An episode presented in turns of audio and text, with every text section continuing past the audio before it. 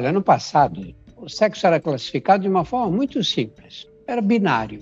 Ou você era homem ou você era mulher. É lógico que existiam homossexuais masculinos e femininos, sempre existiram, mas as pessoas não consideravam. É, quem nascia com órgãos sexuais masculinos era homem, femininos era mulher.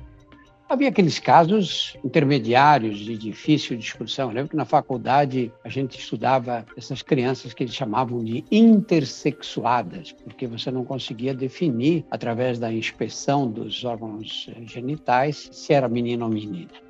Hoje as coisas mudaram bastante. Nós vamos ver que a complexidade, o entendimento da sexualidade muito mais complexo em relação ao que era no passado. Nós vamos falar hoje da terapia hormonal e especialmente a terapia hormonal para pessoas trans, que é um recurso para realizar a adequação do corpo ao gênero. Isto é, quando a pessoa não se identifica com o sexo que lhe foi designado no nascimento e que consta a certidão de nascimento. O objetivo dessa terapia é promover mudanças no corpo para que a aparência física da pessoa esteja de acordo com a sua identidade de gênero. Esse processo ajuda no bem-estar físico e psicológico da pessoa trans. E é muito importante que ele seja realizado com acompanhamento e orientação médica. Para falar sobre esse assunto, nós recebemos aqui a doutora Luciana Oliveira, que é médica endocrinologista da Universidade Federal da Bahia, com foco em endocrinologia reprodutiva e população trans. Seja bem-vinda, Luciana. Obrigada, muito obrigada pelo convite e pela oportunidade, doutor Drauzio. Eu vou começar de um jeito bem simples, para a gente deixar tudo mais claro para as pessoas que estão nos ouvindo, Luciana. Você tem heterossexuais masculinos, que correspondem a uma extremidade do espectro. Você tem heterossexuais femininas, só que entre esses dois extremos, nós temos uma enorme variedade. Vamos começar explicando o que são homens trans e o que são mulheres trans. Pois bem, então, os homens trans são pessoas que nasceram num corpo biológico feminino, né, com a genitália feminina, mas eles não se identificam nesse sexo, nesse gênero. Então, eles se identificam como homens e querem ser tratados, né, dessa forma. As mulheres trans, assim como as travestis, que também é uma identidade feminina, elas têm uma, uma, os genitais masculinos, mas se identificam como um gênero feminino. E nós temos também pessoas que se consideram como não binárias ou seja, pessoas que não se identificam nem completamente com o masculino, nem completamente com o feminino, ou se identificam um pouco com o masculino e um pouco com o feminino, e eles vão ficar então dentro desse espectro. É importante, aproveitando esse, esse gancho, abrir um parênteses, que dentro da população trans, eu tenho pessoas que são heterossexuais também, então a gente esquece a questão da genitália e vai considerar agora só como ela se identifica. Então, mulheres lésbicas transexuais são mulheres que se, se, se sentem atraídas e têm desejo sexual por outras mulheres. E os homens trans também podem ser gays, eles podem ser heterossexuais ou podem ser gays. E os gays são aqueles homens trans que sentem desejo sexual ou atração, afetividade por outros homens. Eu sei que às vezes parece meio confuso, mas é se a gente separar em duas caixinhas. Uma caixinha vai a identidade de gênero, e aí eu vou ter pessoas trans e pessoas cis que é a, o, a pessoa que se identifica com aquele sexo que ela nasceu, e a caixinha da orientação sexual, que é por quem a gente tem desejo, tem afeto, e daí eu posso ter pessoas heterossexuais, homossexuais, bissexuais, pansexuais, assexuais, e assim a gente vai indo. Mas hoje o nosso foco é a transgeneridade, né? Eu acho que a primeira confusão que as pessoas fazem é que quando você chama, diz que alguém é um homem trans, as pessoas pensam que é um homem de nascimento que assumiu a identidade feminina, não é? Muito comum esse erro mesmo. E ao contrário, a mulher trans é a mulher que é chamada de sapatão ou qualquer outro desses nomes que eu, para dizer a verdade, não gosto nem um pouco. E, e não é isso, não é? Não é isso, está errado, né? Tá, tá sim. É exatamente o inverso disso. É. Acho que cada um tem que pensar o seguinte: a pessoa trans se ela assume a identidade feminina, ela é uma mulher, nasceu homem, mas ela é uma mulher, que ela assumiu a identidade feminina. A pessoa trans que nasceu mulher é um homem trans, porque ela assumiu a identidade masculina. Então, acho que um, um bom método para guardar isso é: você vai classificar como homem ou mulher a pessoa que assumiu aquela identidade, ponto, não é? Perfeito. Agora, esses são os, vamos dizer, os extremos, não é? E aí você tem pessoas que assumem que, que, em que a identidade fica um pouco menos fácil de entender. Né? Explica outra vez, por favor.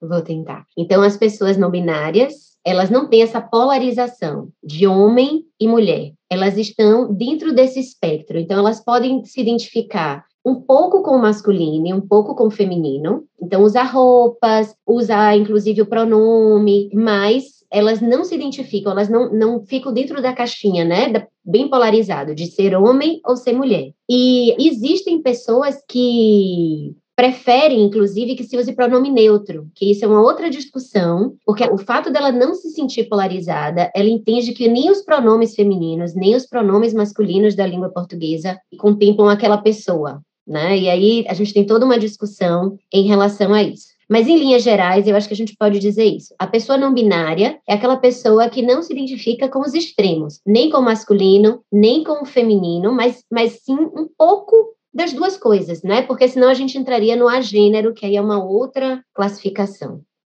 E qual seria a diferença entre essas pessoas e os bissexuais, masculinos ou femininos? É uma questão de orientação sexual, doutor Drauzio. Então, a, a identidade de gênero é como eu me vejo. Inclusive, se a gente olhar na internet, tem um biscoitinho sexual que eles representam muito bem isso. Então, a identidade de gênero está na cabeça, está no cérebro. É como eu estou me vendo. É como eu, eu entendo Luciana enquanto pessoa física certo? Agora, a minha orientação sexual é por quem eu vou sentir desejo, por quem eu vou me sentir atraída, por quem eu quero viver uma relação sexual ou uma relação afetiva privada certo? Então eu posso ter uma pessoa trans, mas que é bissexual porque ela se interessa por pessoas de gênero feminino e masculino.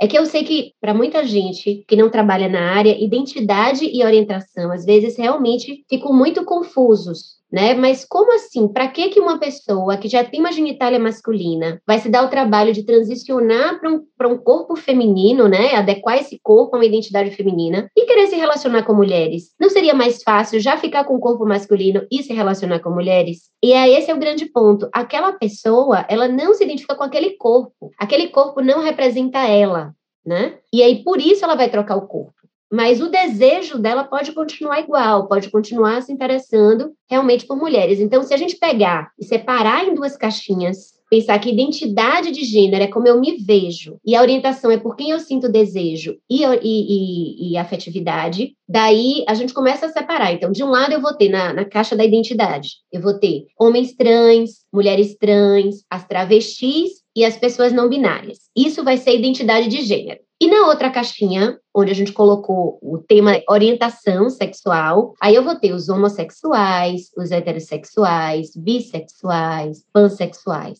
certo? São duas caixinhas separadas, mas que, como ser humano, eu posso ter um lado numa caixinha e o outro lado na outra caixinha. Então, eu posso ser uma pessoa cisgênero, ou seja, eu nasci com um corpo, eu me identifico como mulher, eu me reconheço enquanto um corpo feminino, mas eu gosto de mulheres. Então, eu sou uma mulher cis homossexual. Mas se eu não nasci com o corpo feminino, eu nasci com o corpo masculino, eu agora eu sou uma mulher trans, porque meu corpo original não era feminino, mas eu sou mulher, eu me identifico assim, e eu gosto de mulheres, então eu sou uma mulher trans homossexual. Mas existem muitas pessoas trans que são heterossexuais. O que é que significa? Significa que aquela mulher trans que tem um corpo biológico original masculino, ela sente desejo por homens. Então ela é uma mulher trans que se interessa por homens. Então, ela se entende como uma mulher trans heterossexual, porque é uma mulher com um homem. A gente esquece a genitália, né? a gente vai levar em consideração só a identidade mesmo. Melhorou?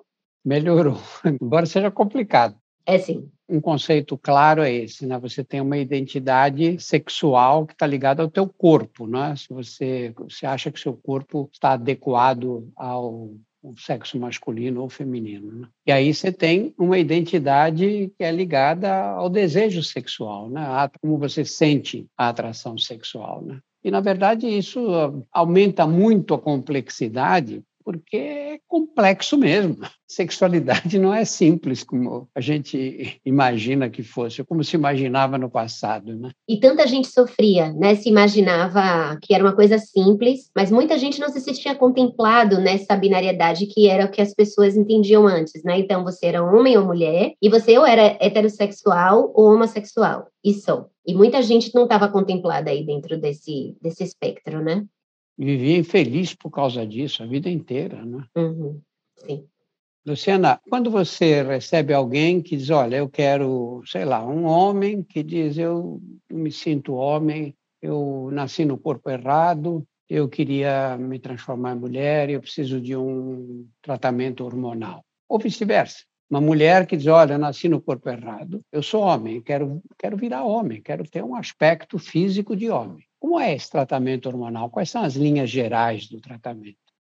A base são os hormônios sexuais, né? Então a gente vai usar basicamente testosterona toda vez que a gente quiser virilizar alguém das características masculinas, e a gente vai usar hormônios feminilizantes, que aí a gente tem uma gama um pouquinho maior para tentar dar as características femininas a um corpo. A ideia é muito. Porque o, ser humano, durante o processo de formação, que você até. O senhor até mencionou na introdução, das pessoas intersexuais, né? A, a formação do corpo humano, ele depende de que hormônios aquele corpo, aquele, aquele conjunto de células está expressando ainda dentro da barriga da mãe. Então, a depender do tipo de hormônio que aquele embriãozinho for produzindo, o corpo dele vai caminhar para um aspecto estético, né, exterior, de genitália, masculina ou feminina. Então, a base do tratamento é esse. A gente também tem uma opção que é simplesmente fazer bloqueio hormonal, ou seja, eu posso bloquear a puberdade, não deixar os hormônios sexuais serem produzidos, para que aquela pessoa ainda permaneça um pouco mais tempo num corpo de criança, não vá para um corpo binário e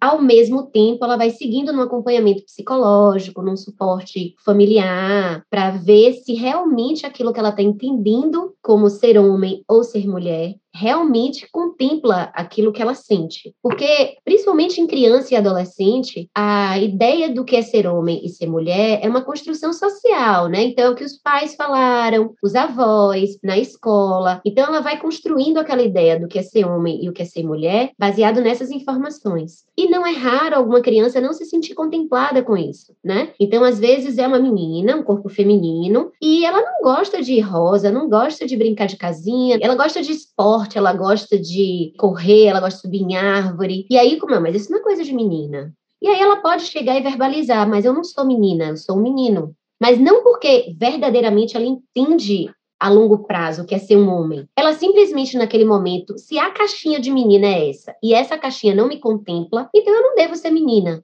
Né? Mas a questão é, eu não consigo dizer numa criança numa, numa idade muito jovem quem é a pessoa que está simplesmente confundindo porque a sociedade está passando uma imagem que não é verdadeira, porque tem mulheres adultas que não gostam de brincar de casinha, não gostam de rosa, não gostam de desse mundo ultra feminino, né, no, no, no extremo, mas são mulheres, elas se identificam como mulheres. Então, a psicoterapia e o apoio da família nesse momento são super importantes nesse processo da criança entender que tudo bem se eu não estou dentro da caixinha das meninas e eu vou poder brincar com o brinquedo que eu quiser, vou poder usar as roupas que eu quiser, usar um apelido, né? Pode não ser um nome binário, assim, que tem um marco muito forte se a família não, não concordar, mas alguma coisa que permita. E quando a puberdade começa, que a pessoa vai vendo o corpo modificar, isso às vezes causa mais sofrimento. Então, se viu que o adoecimento mental, né? Então, com depressão, ansiedade, automutilação, tentativas de suicídio em adolescentes, é muito grande quando você não permite que ele faça nenhuma transição social. Que é, que é o que é a transição social? É usar um nome, né? Pode ser um apelido, se para a família ficar mais confortável. A gente tem alguns apelidos que servem para meninos e meninas. E aí, o que, é que o endocrinologista pode oferecer nessa fase? Eu posso segurar os hormônios sexuais. Eu posso bloquear e deixar essa pessoa ganhando mais tempo enquanto ela vai fazendo acompanhamento psicoterápico, até ela definir. E aí, a, o Conselho Federal de Medicina só autoriza que a gente faça alguma intervenção a partir dos 16 anos. E aí sim a gente vai começar a fazer uma terapia masculinizante, como eu falei, que é a base da testosterona, ou feminilizante, que é a base do estradiol, né, que é o nosso hormônio feminino. E, então, você diz que depois dos 16 anos é permitido, a lei permite, o Conselho Federal de Medicina aprova. E aí você começa como? Você diz, bom, vamos retardar a, a, a, puberdade dessa menina ou desse menino. E aí, até quando você retarda? Fez 16 anos, pronto, começa o tratamento hormonal mesmo ou tem um tempo variável aí? Pode levar mais tempo. Isso vai depender da pessoa, vai depender dos pais, porque, inclusive, nós não podemos fazer nenhuma intervenção em criança e adolescente sem autorização expressa dos pais, e da avaliação da equipe multidisciplinar, porque nenhum endocrinologista atende pessoas trans sem ter o apoio de um psicólogo, de assistente social, de enfermeiro, né? Sempre um atendimento é, multi e interdisciplinar. E então se aos 16 anos, aquela, aquele adolescente, ele já tem a certeza, não, eu quero um corpo feminino ou eu quero um corpo masculino, a gente simplesmente suspende o bloqueio e começa a fazer a hormonização, que a gente chama de hormonização cruzada, porque eu estou dando o inverso do sexo biológico, né? Então, é um corpo biológico feminino que eu estou dando testosterona, ou é um corpo biológico masculino que eu estou dando estradiol, né? Que eu estou dando os hormônios feminilizantes. Mas antes disso, não. Antes disso, é só bloqueio. E esse bloqueio de puberdade, ele é muito seguro, doutor Drauzio. É a mesma medicação que a gente faz para crianças que entraram na puberdade precoce. Então, existem crianças que entram na puberdade com três anos, com quatro anos, né? Geralmente são problemas de saúde, né? Que levam a isso. E daí a gente usa essa mesma medicação para segurar a puberdade dessa criança que começaria aos 3 anos, para ela só ter puberdade aos 11 e 12, que seria uma idade mais adequada, que ela vai estar mais madura para isso. Então, em termos de segurança da medicação, é muito seguro e não tem, ah, mas eu impedi que essa pessoa tivesse puberdade até os 16 anos. Aí a gente entra com uma outra condição da medicina, que é a puberdade atrasada. Então, existem crianças que não entram, adolescentes, né, que não entram na puberdade até os 15, 16 anos. E a gente já viu, né, ao longo da, da, da, ciência, que isso não causa nenhum dano à saúde. Essas crianças, quando ela consegue entrar na puberdade sozinha, ou com intervenção de médicos, né, para poder a gente fazer a hormonização, ela vai ter uma vida normal, vai ter massa óssea adequada, vai ter perfil lipídico, risco cardiovascular, tudo isso fica adequado. Então, essa decisão do Conselho Federal de Medicina, essa resolução de 2019, que autoriza esse bloqueio, ela é respaldada por essas duas condições então, é uma medicação segura, que tem quase 50 anos sendo estudada e utilizada em, em várias crianças que têm puberdade precoce. E também não tem problema você segurar a puberdade de alguém até os 16 anos, se for uma coisa que ela deseje, porque mesmo que ela depois descubra, ah, não, eu não sou uma pessoa trans, eu simplesmente não me enquadrava naquela caixinha que tentavam me colocar, eu não sou trans, eu simplesmente suspendo, o corpo volta a funcionar e ela vai seguir uma puberdade fisiológica, normal. Você começa a prescrever hormônios femininos para quem o sexo biológico é masculino e vice-versa, hormônios masculinos para quem nasceu classificado como do sexo feminino. Quais são os principais efeitos colaterais e os riscos dessas prescrições?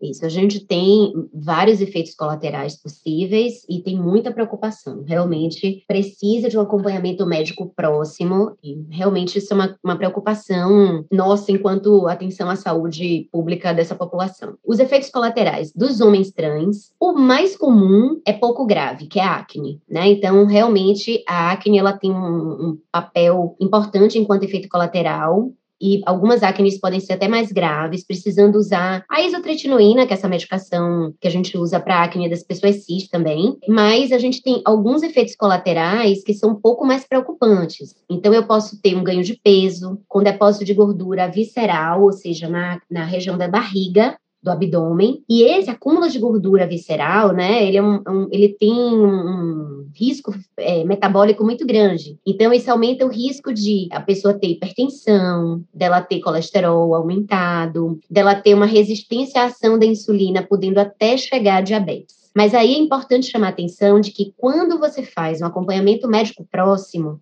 fazendo exames periodicamente, você detecta precocemente se aquela pessoa está desenvolvendo algum efeito colateral, você faz ajustes nessa medicação, né, na dose, ou você faz tratamentos direcionados para aquele efeito colateral, para que aquilo não tenha uma repercussão mais grave, né, a, a, mais longo prazo. Um efeito colateral que é preocupante e grave, né, tanto em homens quanto em mulheres trans, é trombose, né? Trombose venosa, podendo levar ao tromboembolismo pulmonar, que é uma condição médica muito preocupante. Mas hoje a gente já tem alguns parâmetros que nos ajudam a dar mais segurança. Então, para o homem trans, eu faço um exame de sangue, eu vejo a contagem de hemácias, de glóbulos vermelhos que ele tem, e eu tenho um teto, um limite máximo que os trabalhos científicos já mostraram, que acima daquele nível, né, que é um hematócrito de 50%, aumenta muito o risco de trombose. Então, eu vou mantê-lo sempre abaixo de 50%. Para as mulheres trans, a gente não tem uma faixa de hematócrito específica que proteja, até porque é um efeito do próprio estradiol, né? Não é à toa que mulheres que usam pílula anticoncepcional, existe um risco realmente um pouco aumentado de trombose para elas também, mas a gente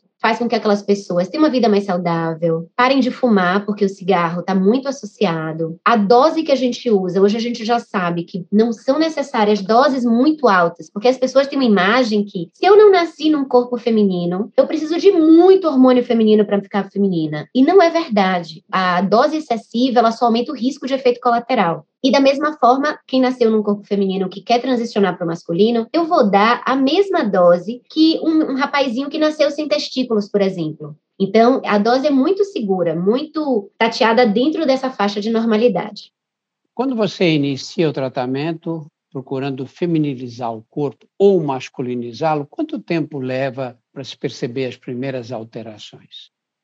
Ah, são rápidas, são rápidas. Nos homens trans, com um mês, eles já começam a ter um crescimento da laringe e, consequentemente, a voz começa a mudar. Então, eles vão passar por a, pela muda vocal igual a de um rapazinho cis. Né? Então, tem aquele momento que a voz fica mais grave, mais aguda, mais grave, mais aguda, até a laringe chegar no seu tamanho final e ele aprender a usar aquela laringe como os homens cis usam, né? Então, ficar sempre com a voz grave. A acne também começa logo, tem uma mudança pode ter é, é, outro efeito colateral que pode ter é calvície, né, queda de cabelo, que está relacionada à genética do indivíduo, como então é, eu costumo dizer que assim, se o pai, o avô, os tios têm calvície, existe uma grande chance daquele homem trans também ficar calvo. E o tratamento é o mesmo que eu vou oferecer para o, o irmão dele, digamos assim, né, aquele é o menino cis que é da mesma família e que também pode desenvolver calvície. A calvície, às vezes, o cabelo pode começar a cair logo no início. Nas mulheres trans, o efeito colateral que pode aparecer, e eu não tinha mencionado anteriormente, é depressão. Então, eu tinha mencionado que a questão de saúde mental hoje é uma preocupação da população trans, né? Porque muitas pessoas trans tem depressão e ansiedade, e não é uma condição da transgeneridade em si, mas pelo fato daquela pessoa viver num mundo que é hostil, que sofrer várias violências em casa, na escola, em ambientes que deveriam ser protetores, né, por pessoas que deveriam estar ali para protegê-la do mundo. Então, realmente é uma vida muito difícil para uma pessoa trans. Então, eles realmente têm mais depressão. Na mulher trans, o estradiol aumenta o risco de depressão também. Inclusive, as variações do humor que acontecem numa mulher cis, que tem a atenção pré-menstrual, que todo mundo já ouviu falar de TPM, são variações dos níveis de hormônios femininos dessas mulheres, né, da mulher cis. Na mulher trans, eu tô dando esse hormônio, então eu posso sim desenvolver. Uma pessoa que nunca teve depressão, ela pode ficar com um comportamento depressivo, e uma pessoa que já tenha depressão, ela vai precisar de um cuidado maior, acompanhamento próximo com o psiquiatra. Eu só entro com a medicação depois que a depressão estiver controlada, né, para a gente não ter um desfecho negativo, né, para a pessoa chegar à ideação suicida ou até, até suicídio. Mas o crescimento de mama, a redução das ereções, a redução do tamanho dos testículos. Isso tudo começa a acontecer muito no início, muito no início. À medida que você entra com outro hormônio, que a gente chama hormônio exógeno, né? Exógeno porque ele está vindo de fora, né? A gente está dando àquela pessoa um hormônio a glândula dela para de funcionar. Então, se eu estou dando para uma pessoa que tem uma estrutura ovariana testosterona, o corpo vai começar a diminuir a produção desse ovário, o funcionamento desse ovário, porque ele está usando já um hormônio sexual. No caso das mulheres trans, que tem então testículo, na hora que eu estou dando hormônio feminino para adequar o corpo a essa identidade feminina, o testículo vai parar de funcionar. Então, Obviamente, existe uma variação muito grande entre as pessoas. Tem pessoas que, às vezes, uma dosezinha pequena já tem muito efeito, outras você tem que ir aumentando essa dose progressivamente. Mas, assim, mudanças de potência, de ereção, ejaculação, crescimento da mama, que é igualzinho a de uma mocinha, começa a aparecer aquele brotinho mamário, que é aquela pedrinha atrás da areola, e aí ela vai crescendo para os lados e para frente, né, e formando a mama até chegar numa mama madura. Então, as primeiras alterações realmente começam no primeiro e segundo mês, e até uns dois, três anos, a depender da, da característica física, a pessoa ainda pode ter alguma modificação. E nos dois casos, tanto nas mulheres trans, que nasceram com testículos, como nos homens trans, que nasceram com ovários, o tratamento hormonal impede a fertilidade.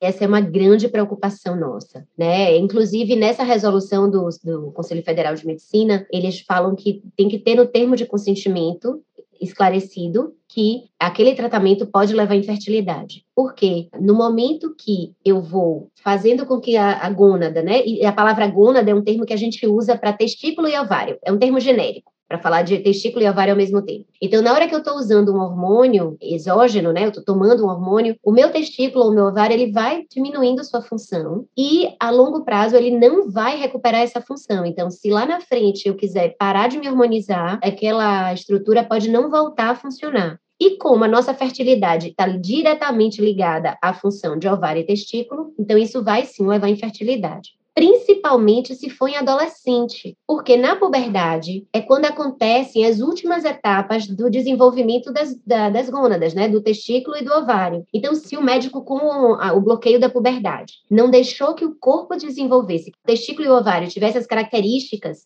finais para poder ovular, ou no caso do testículo, poder produzir espermatozoide, aquela, aquela estrutura nunca vai produzir. Então, a chance de infertilidade nesse adolescente é ainda maior. Então, é por isso que é tão importante que aquela pessoa tenha muita certeza do que ela quer, do que ela deseja. Não é simplesmente uma vontade dos pais, né? Então, aquele indivíduo tem que entender os efeitos para ele, porque às vezes um menino de 15 anos não está pensando em ter filho, né? Ele quer simplesmente ter um corpo que se adeque à sua identidade. Mas, a longo prazo, eu tenho noção de que talvez quando eu tiver 30 anos eu queira ter um filho. E agora eu não posso mais voltar atrás. Que é o equivalente que acontece com que usam anabolizante para academia, né? Que às vezes a pessoa usou anabolizante de forma ilegal, sem acompanhamento, e aí aos 30 anos está querendo ter filho e o testículo não está funcionando. Então, a ideia é, é, mais ou menos a mesma. E isso é importante da gente deixar claro. Até porque, já pegando uma, um gancho para falar de um outro assunto, a gente não tem reprodução assistida gratuita no Brasil. E ainda é um tratamento muito caro, muito caro. Não é que a gente não, não, não tem o que oferecer para essa população de reprodução assistida, teria sim. Porque se a gente pensar num adolescente que tem um câncer que vai fazer uma quimioterapia, uma radioterapia, que vai causar uma lesão daquele ovário ou daquele testículo, eu tenho algumas coisas que eu posso oferecer, mas infelizmente no Brasil isso hoje está restrito a quem tem uma condição financeira melhor. Então eu acho que essa é uma política que o governo tem que repensar. A gente precisa entender que tudo bem que o Brasil precisa ter um controle de natalidade, mas isso é para quem tem 10, 15 filhos, ter menos filhos. Não quem não tem nenhum, não poder ter um ou poder ter dois, né? Porque essa, essa falta de assistência de reprodução assistida não é só para pessoas trans, pessoas cis também não conseguem. A gente tem acho que 12 centros no Brasil inteiro que atendem de forma gratuita ou com custo mais reduzido, mas eles não atendem nem, sei lá, uma fração é muito pequena da população que precisa né? E aí eu estou falando de pessoas cis e pessoas trans. E lembrando, eu falo tanto de pessoas cis, né? O que, é que eu quero dizer por pessoa cis? Pessoa cis ou cisgênero é aquela pessoa que se identifica com seu corpo biológico, né? Com o sexo biológico que foi determinado ao nascimento. Luciana, alguma coisa impediria você de pegar uma pessoa que nasceu do sexo masculino e está interessado em mudar o corpo, de colher os espermatozoides, manter esses espermatozoides num banco, que é um procedimento rotineiro, ou colher os óvulos e manter esses óvulos por um longo tempo para prevenir justamente possíveis arrependimentos. Perfeito.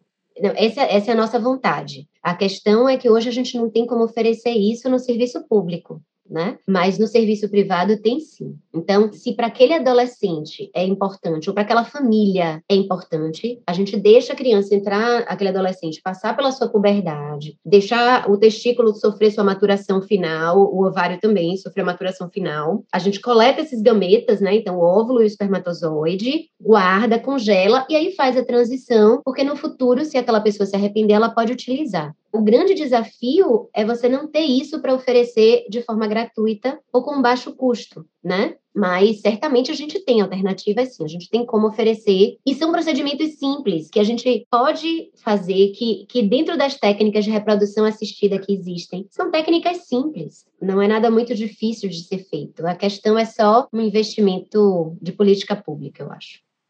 Você sabe que eu tive assim, uma experiência mais ou menos longa com as travestis presas, né? esse trabalho que eu faço em cadeia há muitos anos. E elas ficam desesperadas porque o corpo vai perdendo a condição feminina, os seios vão diminuindo de tamanho e elas se sentem muito tristes com essa alteração. E aí você tem que achar um jeito de, de, de, dar hormônio, porque senão o corpo perde a condição feminina outra vez. Esses tratamentos têm que ser feitos a vida inteira?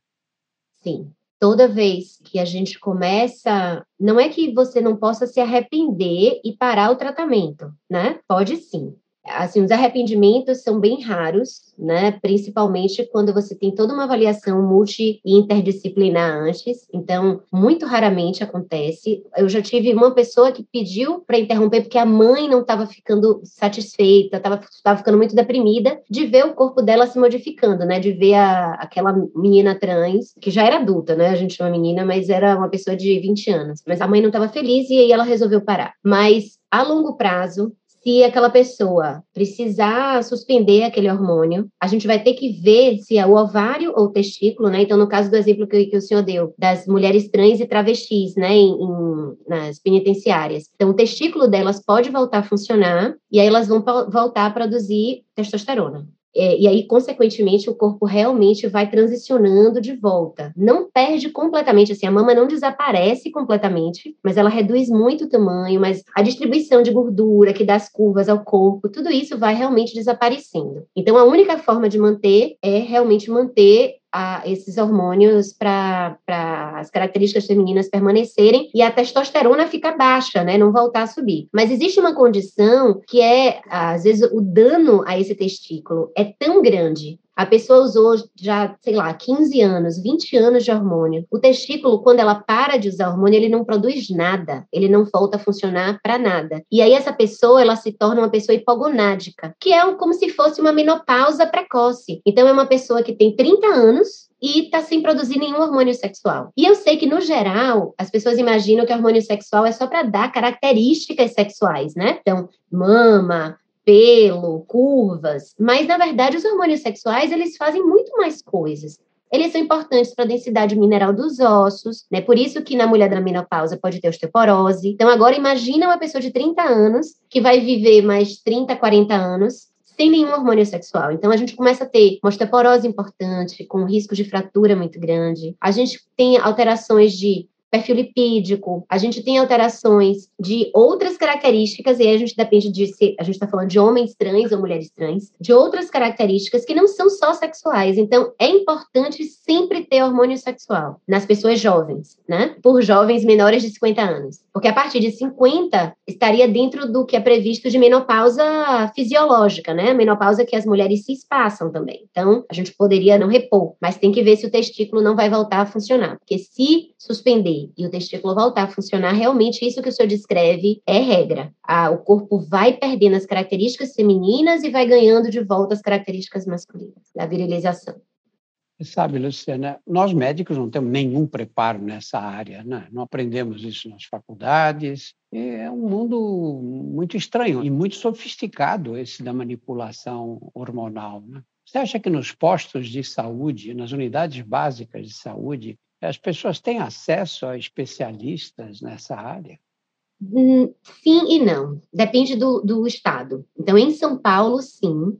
Foi feito um, um treinamento assim excelente e nas unidades né, de programas de saúde da família, São Paulo capital, os médicos têm treinamento para fazer essa harmonização. Eu sei que na em Florianópolis, inclusive o ambulatório transexualizador de Florianópolis é numa unidade de saúde da família, né? São médicos de família que de, de saúde da família que acompanham, não são endocrinologistas, mas em linhas gerais, eu diria que no Brasil, as unidades básicas de saúde ainda não têm essa condição, né? E isso que o senhor chama a atenção de que os médicos, e não só médicos, não, os profissionais de saúde, os profissionais de áreas de humanas também não têm preparo para lidar ainda com a população trans, porque foi negligenciado durante muitos anos, né? Então, a gente tem tentado melhorar isso, né? Eu aqui no meu mundinho da Universidade Federal da Bahia, tenho tentado, assim, ainda mais hoje em dia com a oportunidade de você dar aulas online. Então, eu tenho dado aulas em várias faculdades do Brasil e eu sei que vários colegas que trabalham com transgênero também fazem a mesma coisa, para tentar capacitar essa nova geração que está formando. Mas a gente sabe que, apesar de estar tá na diretriz do, do Ministério da, da Educação, que todo curso de medicina a gente tem que contemplar as minorias, e aí dentro de minorias estão os aldeados, né, que são os indígenas e quilombolas, e a população LGBT, a gente sabe que, no geral, não é isso que acontece nas faculdades, ou às vezes acontece muito pautado no preconceito, né? Então, infecção sexualmente transmissível, como se só isso acometesse uma pessoa trans, ou uma pessoa LGBT. E se fala muito pouco dessas outras necessidades de saúde que a população tem. Então, eu tenho uma esperança de que a nova geração, e essa geração mais nova, eles têm uma cabeça mais aberta, eles entendem essas definições de uma forma muito melhor do que a minha geração e as gerações mais velhas que eu. E eles têm me procurado, e eles têm procurado outros médicos justamente para aprender, porque às vezes os professores da sua faculdade estão, às vezes, é no interior de Goiás, no interior de São Paulo, no interior do Maranhão, e as pessoas não não tem professores que falam sobre isso, mas eles vão, convidam para a gente fazer essa complementação. E não é tão difícil. A harmonização cruzada, né, o, o tratamento que a gente pode oferecer para a população trans, se você faz uma capacitação dos médicos no posto, eles têm toda a condição de fazer esse acompanhamento. Mas aí entra uma segun, um segundo problema, que eu, eu gostei quando o senhor me perguntou isso, que é os hormônios sexuais não estão na lista de medicação para distribuição gratuita do SUS. Eu não sei por que razão, eu não sei por que, que foi feito dessa forma, mas não está na lista. Não existe testosterona e não existe estradiol na lista. O que tem são os anticoncepcionais. E os anticoncepcionais, eles não têm é, estradiol puro ou valerato de estradiol. Os anticoncepcionais que a gente tem nos postos de saúde para distribuir são a base de etinil estradiol. E esse etinil estradiol é uma medicação que, para pessoas trans, aumenta muito o risco de trombose. Já tem vários trabalhos mostrando que a gente não deve deve usar de jeito algum. Então, hoje, apesar de eu poder capacitar o médico da, do posto de saúde, né, tanto da, da unidade básica de saúde quanto dos programas de saúde da família, eles não têm a medicação para oferecer, porque essa medicação não tem como ser distribuída gratuitamente. O que vai acontecer é a política interna de cada estado. Então, alguns estados, eles entenderam essa necessidade, essa demanda, ou alguns municípios aqui na Bahia, Salvador está nesse movimento de fornecer a medicação. A gente ainda não começou a fornecer, mas a Secretaria de Saúde do município já vem trabalhando para a compra disso, para a gente conseguir distribuir. Porque a capacitação dos profissionais eu já comecei a fazer, mas o resto do, isso não é a realidade para o resto do Brasil. Então a gente vai precisar modificar também a lista de medicações do SUS para contemplar hormônios sexuais. Isso não é nenhuma questão de transfobia, dizer assim, ah, não, não tem hormônios sexuais para pessoas trans. Não, não tem para ninguém. Então, aquele menino que nasceu sem testículo, ou nasceu sem produzir um hormônio que estimule seu testículo a funcionar, ele não tem testosterona para pegar gratuitamente, ele tem que comprar essa testosterona. Aquela menina que tem um ovário que não funciona ou não tem ovário, ela não tem como pegar gratuitamente hormônios sexuais para o início da puberdade. Depois, quando a gente já fez a puberdade, aí ela até pode usar um anticoncepcional, porque para as meninas cis o risco é bem menor, mas para as pessoas trans não dá para usar o anticoncepcional que tem no posto. Então a gente tem muita coisa para trabalhar ainda para melhorar a atenção à saúde dessa população. Para a gente encerrar, Luciana, Fala um pouquinho dos transtornos psiquiátricos que você vê nessas populações e nos seus familiares. É, sem dúvida, depressão e ansiedade eles estão no topo da lista em todos os trabalhos. Tem trabalhos mostrando, assim, às vezes 40% de pessoas com depressão. Inclusive, algumas pessoas só se descobrem trans, às vezes, depois de uma tentativa de suicídio. Porque, como não era uma coisa falada, eu, é, é, muito interessante ver esse movimento atual, que as pessoas estão querendo aprender mais, entender mais sobre isso. Mas, durante muito tempo, nem se falava sobre isso. Então, a pessoa, às vezes, numa cidadezinha pequena, que não tem acesso à internet, nem sabia que existia, sentia um vazio, não se sentia contemplada e tentava suicídio. E aí, com a psicoterapia, por conta da tentativa de suicídio, ela vai entender o que é aquilo que ela está passando, o que é aquilo que ela está vivendo. Então, sem dúvida, depressão e ansiedade são os mais preocupantes. Existem outras doenças psiquiátricas, existem, algumas psicoses existem, existem pessoas com transtorno de personalidade borderline, mas o percentual não é aumentado em relação à população cisgênero, não, né? Ou seja, pessoas que não são trans. É, o percentual é muito, muito semelhante. E a, a avaliação, toda vez que a gente começa a harmonização, o que, o que a pessoa deseja começar a harmonização, está previsto na portaria do Ministério da Saúde, está recomendado na, na resolução do Conselho Federal de Medicina que haja uma avaliação para um profissional de saúde mental. E muita gente discute, ah, mas isso é patologização. O que é patologização? É dizer que transgeneridade é doença. E não é isso, não é isso. Eu, eu entendo isso de uma outra forma. Eu entendo que, a, obviamente, o psicólogo não tem como dizer que alguém é trans. Isso é uma autodenominação, é a pessoa que se diz. Mas ela consegue, o psicólogo ou a psicóloga vai conseguir avaliar aquele ser humano e ver como é que ele lida com frustrações, com os transtornos, a, a ansiedade de querer que o corpo transicione mais rapidamente, para não tomar doses excessivas num desespero de transicionar mais rápido. Se tem um comportamento agressivo, se tem muita irritabilidade, porque a testosterona pode piorar isso. Se tem um comportamento depressivo e também a questão de separar de algumas doenças psiquiátricas, alguns distúrbios psiquiátricos. Por quê? Porque todo mundo já ouviu falar de transtorno de personalidade. Então, se eu chegar aqui e disser, não, eu não sou Luciana, na verdade, eu sou Jesus Cristo,